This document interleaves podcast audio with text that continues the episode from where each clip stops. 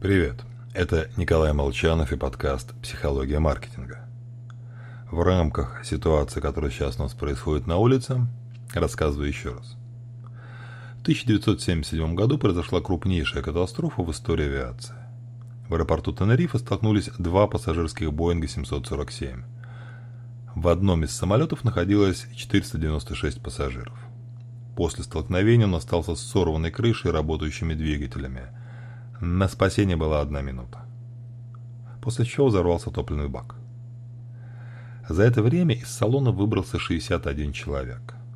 Для этого они расстегнули ремни безопасности и через крыло дыры в обшивке прыгали с высоты 10 метров.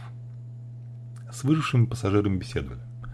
По их словам, большинство людей не предпринимали вообще никаких попыток встать, хотя находились в сознании.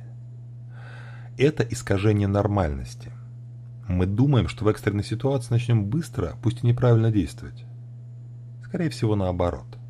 Начнем делать вид, что все прекрасно, что положение сложное, но под контролем. Новые ситуации требуют новой модели поведения, которой у нас нет. Более того, мы не хотим этой новой ситуации, поэтому мозг начинает цепляться за привычную модель поведения. Мы делаем то же, что и всегда, надеясь, что окружающий мир тоже станет прежним. Нет, не станет.